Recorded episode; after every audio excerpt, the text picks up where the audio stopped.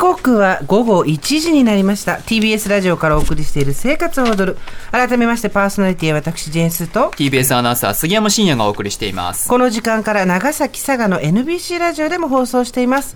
長崎佐賀の皆さんそして1時から聞いてくださる皆さん。こんにちは。こんにちは。番組ではメッセージ募集しています。今日のメッセージテーマは昨日は皆さん大丈夫でしたか？です。関東甲信はねかなり雪が降ってまだ積もっているんですが、うんうん九州の皆さんはどうだったんでしょうね。ねメールでぜひ教えてください。so.tbs.co.jp so.tbs.co.jp まで。メッセージを紹介したすべての方に番組特製ステッカーをプレゼントしています。さてここからは生活に役立つ知恵を授かるコーナー。スーさんこれいいよです。今日のゲストは番組初登場ですね。アウトドアスタイルクリエイターの四隅ゆりさんです四隅さんよろしくお願いいたしますよろしくお願いしおます。願いしますアウトドアスタイルクリエイターじゃないの？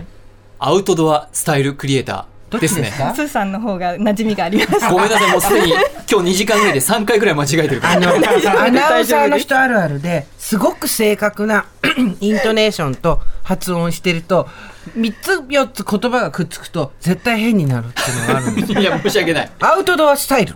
それをクリエイトしてるのか。だから、アウトドアスタイルクリエイター。アウトドアスタイルクリエイター、四隅さんです。ありがとうございます。よろしくお願いします申し訳ない。ありがたいです。その四隅さんなんですけど、山スカートを日本に広めた山ガールブームの立役者の一人でいらっしゃいます。著書に、一歩ずつの山歩き入門など、初心者に向けた本が多数ですね。昨年の秋ですね、女性向けのアウトドアブランド、マウンテンデイジープロダクツを自身で立ち上げるなど、山歩きの魅力を現在も発信中でいらっしゃいます。あの、ちょっとびっくりしたんですけど、はい大学をご卒業の後、サンリオにご就職されたと。そうなんです。何をされてたんですか？大人向けのキティちゃんだったり、マイメロディーちゃんとか、はいキキララちゃんのグッズを作ってました。へーその後は何をされてたんですか？その後は着物着付け師をしていました。えでそこからでも山歩きに目覚めて着物着付け師をしながら週末は山登りに行って日焼けができないような、なかなか、まあ、あの山登りが好きになってこの魅力を伝えたいなと思って活動するようになりました。人生やりたい放題ですね。そうですね。もう好きなものに突き進んでるかもしれません。楽しそう。サンリオ着物着付けしアウトドアスタイルクリエイター、わお。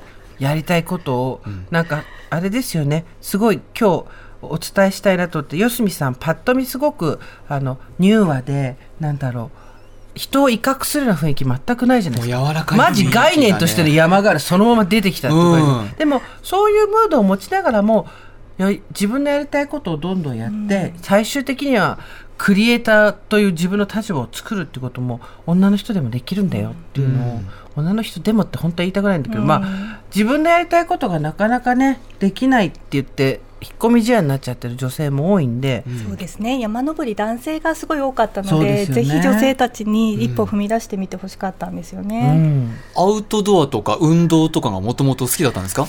大っ嫌いでした。もう体育の成績ずーっと2でした。エスカレーターが右側じゃないと乗りづらい感じ、あのおどおどしちゃう感じで、平均台とか渡れないです。いまだに。何がどうなったんですか、ねね気になりますね。でもなんかあの山登りってすごい体を動かすイメージだったんですけど実際自然の中に行ってみたら綺麗だなとか気持ちいいとか、ご飯おいしいとかそういう心がすっごい動く行為なんだなっていうことに気づいて、あこれがなんか山登りだったり自然体験の原点にあるものなんだなと思った時にあそれならみんなできるからこうやって自然に触れる喜びを女性たちに伝えたいなって思い始めたのがきっかけです。私のお友達も一人大分に住んでる子は、ある日突然山登りに多分友達に連れてってもらったから目覚めて頂上で食べるもののことを考えてそれがあまりにうまいんで山に登ってって言ってました四隅さんがすごいうなずいてる。もう本当その通りだと思います。そうなんですってそうおね花が見たいとか、うん。コーヒーをあそこで飲むんだとか、うんそういう山の中で過ごす時間が楽しいんですよね。だってえでもや結構そうやってるうちにいろんな山登れるようになるもんなんですね、そうなん導かれて導かれて行きたいとこが増えてって、いつの間にかこんなところまで来てたっていう感じですね。ねうんさあ今日は初心者でも楽しめる低山低い山の登山について教えていただきたいと思います。これ四隅さん低い山の登り方。っということなんですけど具体的にはどういうことなんでしょうか？そうですね。あの低い山の方が初心者の方登りやすいかなと思われてるかと思うんですけど、ま、あのなんかそれでも人気がないようなこう誰もいないようなところに行ってしまうと大変なので、うん割とこう街に近かったりとかちゃんと標識やおトイレがあるような山を選びながら、でもこうあの体力的にはハードルが低いところなのでこう、はい。さっき言ったような山を楽しむ心の余裕うん。を持ちながら歩いてほしいなっていうコースを今日はご紹介したいなと思っていお願います。します。では参りましょうか初心者でも楽しめる低い山一つ目四隅さんお願いしますはい。登山未経験でも山頂がすぐそこに。埼玉県の宝登山。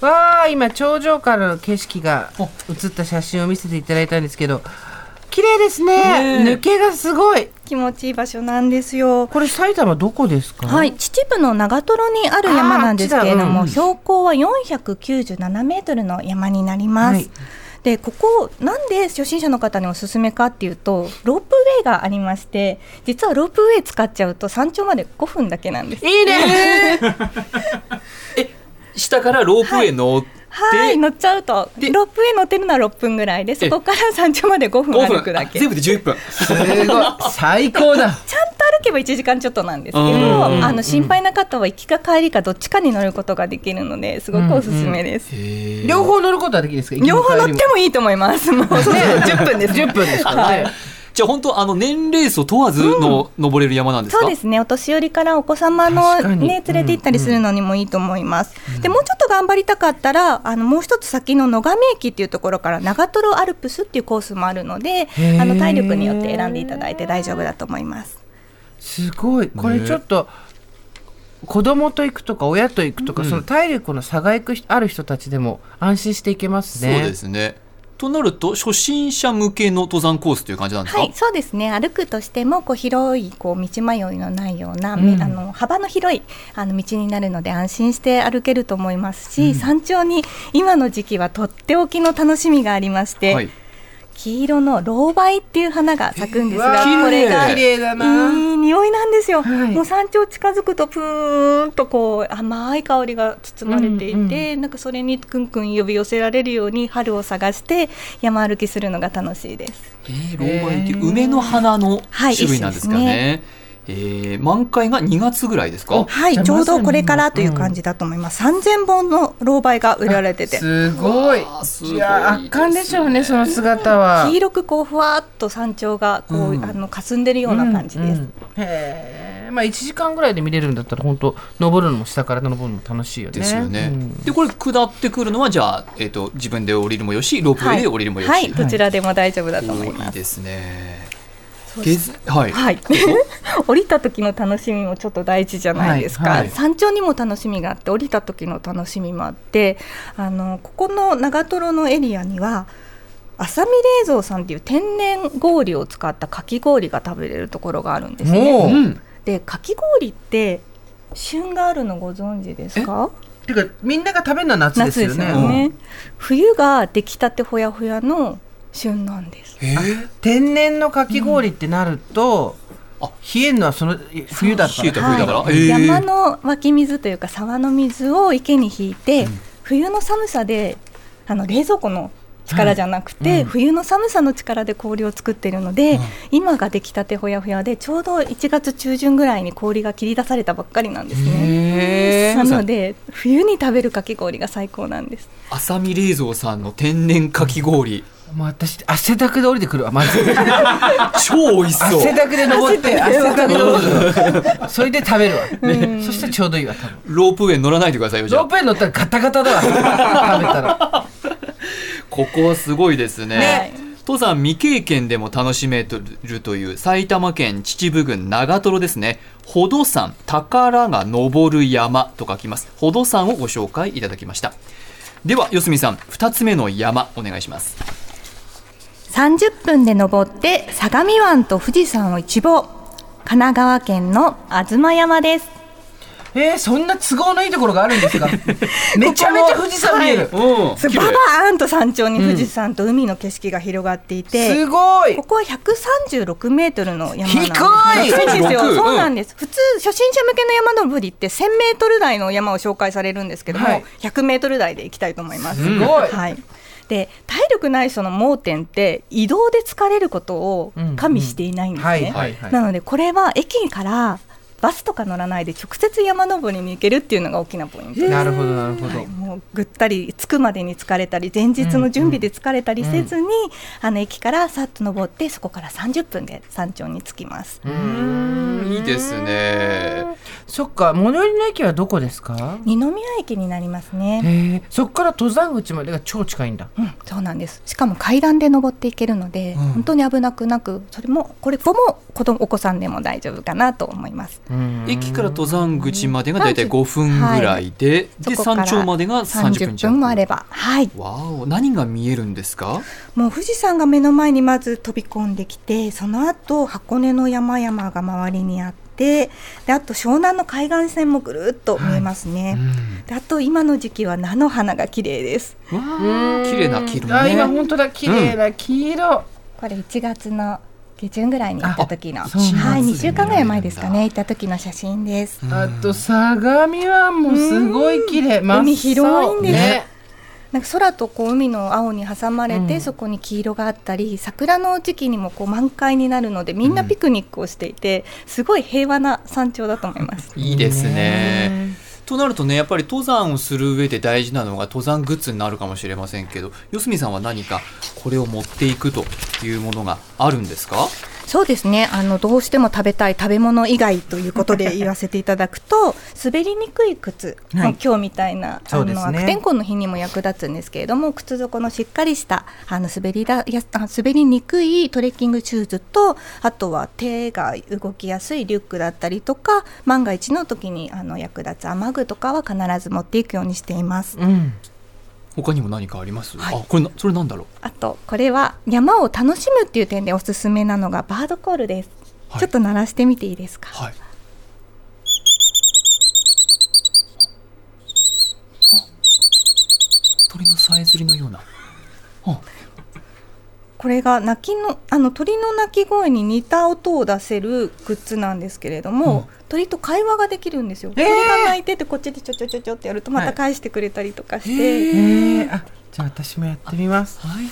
これね木の、えー六角形の立方体はい。にの真ん中に鉄のビスのようなものが打たれていてネジのような。ネジがね、はい。これを動かすんです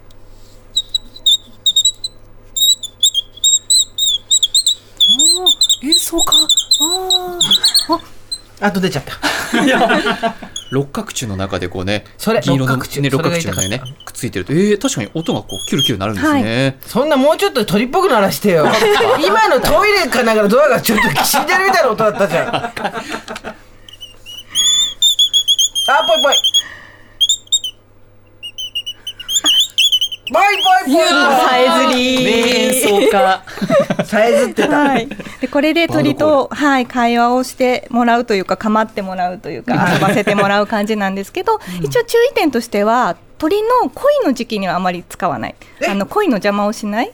春先の、はい、繁殖期は邪魔をしちゃうのであの鳴らさないようにしたりとか、あんまりしつこく構わないとかそういうのは大事なんですけどこれも山を楽しむグッズの一つです。はい。反応してくれてるのにどこにもいないみたいなことで鳥が困っちゃったりするんでです 振られたりとかね。あるかあもしそっか。あっちがいいからって言って。確かに。いない人間を、そうそうマッチ鳥のマッチングを邪魔しないってことですね。ですね。バードコールを持ち歩いていらっしゃるそうです、さてでは四隅さん二つ目が、えー、東山でしたね。神奈川県です。では三つ目の山お願いします。お散歩気分で古都鎌倉の山を体感。鎌倉。ね噂によると今お住まいは？あそうなんです。鎌倉にちょうど住んでいて、はい。あの鎌倉って源頼朝が片方の一面を海があって残りの三方を山が囲んでいるから、うん。あの攻められづらいっていうので、はいはい。あのここにこう場所を選んだって言われてるんですけど山の上に登るとその地形がすごくよく分かって山がこう海に手を伸ばして街をハグしてるみたいに見えるんですよね。はいはい。でその様子がやっぱり山の上からならではの景色なので、うん。ぜひ見ていただきたいなと思います。これはじゃあどの辺まで歩けばいいんですかね。はい、このぐるっとあの囲んでる山全部にハイキングコースがあって割と全部登りやすいんですけれどもまずあのおすすめしたいあの最初に歩きやすいかなと思うのは北鎌倉駅から葛原岡ハイキングコースっていうのを通って鎌倉駅まで電車だと一駅分を山の中を通って一駅分歩こうねっていうコースはい、がおすすめです。どうしたの。すみません。へえ。そうですかこれは時間としては北鎌倉駅にまず降りて、はい、えっそしてと全部で1時間ぐらいですかね。はいで上知事のあの横に脇に登山口があるのでなんだかこう山の入り口にこうお寺とか神社とかが鎌倉はよくあるんですけれども、うんすごい神聖な場所への入り口というかおはい寺とか神社がこう門になってるみたいな感じで、そこから自然の中へもしくは鎌倉時代へタイムスリップするような感じで山歩きを始めていきます。ハイキングコースなんであんまり迷うこともないですかね？心配しなくそうでていいですすかね？ねこの北鎌倉からのあのコースは標識も割と多いところなので最初の方にはおすすめです。確かにちょっと鎌倉を観光してその延長線上でちょっと1時間登ってみるっていうコースもありですか、はい、あのスニーカー履いていけば可能かなと思います。はいで下だと混んでるんですけど山の中って割と空いてるのでで山を歩きながら、はい、名所名所を巡りながら、こう山の中をあの伝って鎌倉の地形を知りながら自然とともにこう文化が育まれてきた様子っていうのを体感できるかなと思います。体力がなくて心配っていう方も正直いると思うんですよ。私も楽しそうだけど、この間あのあとあの栃木のうん。あそこ日光。はいあそこな東照宮に行って、ええ。あまりの階段の多さにこんなきつかったっけと思って、そう傷ついて帰ってきたんですけど。私ここに来るまでの坂もちょっと息切れしてました。えそれでも大丈夫なんですか？ゆっくり歩けばなんとかなるのでその余裕を持つのが何事においても大事なのかなって思います。うん。歩くペースが同じ人と行くとかおしゃべりできるぐらいで息切れしないぐらいで歩くとかが続ける秘訣かなと思います。初心者でも楽しめる低い山3つ目鎌倉の山歩きでしたでは最後に四角さんからお知らせがありますか？はい。鎌倉の山の魅力を伝えるためのイベント、山の寄り道展を今年のゴールデンウィーク5月3日から12日に開催します。山を愛する作家さんが作る雑貨や木の器などをセレクトし、鎌倉トレイルオリジナルグッズや私のブランド MOUNTAIN DAISY PRODUCTS の山道具も販売するポップアップストアです。場所は鎌倉材木座のカフェギャラリージョンにて、鎌倉ハイキングの寄り道として、旅や日々の暮らしの寄り道として、ぜひ遊びに来てください。ありがとうございました。というわけでここまでアウトドアスタイルクリエイターの四隅ゆりさんをお招きして低い山の魅力をお伺いしました。四隅さんまた来てください。ありがとうございました。ありがとうございましありがとうございたまし。た